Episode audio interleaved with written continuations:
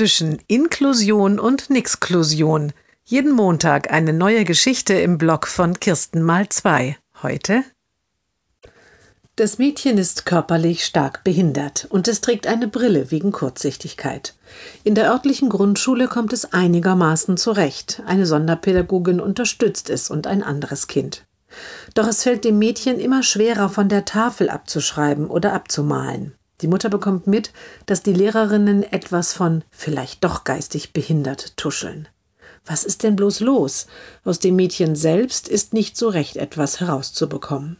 Routinemäßig geht es wieder einmal zum Augenarzt. Als der Arzt seiner Sprechstundenhilfe die Werte diktiert, horcht die Mutter auf. Sehfähigkeit nur bei zwei Prozent? Sie fragt nach. Ja, ungefähr zwei Prozent, bestätigt der Arzt. Können Sie mir die Werte auf einem Attest bestätigen, bittet die Mutter? Denn jetzt ist ihr klar, dass ihre Tochter auch Unterstützung durch eine Lehrkraft braucht, die sich mit Sehbehinderungen auskennt. Der Arzt schaut sie verständnislos an. Was wollen Sie denn mit den Werten? Bei so einer schweren Körperbehinderung kommt es doch auf das Sehvermögen sowieso nicht mehr an.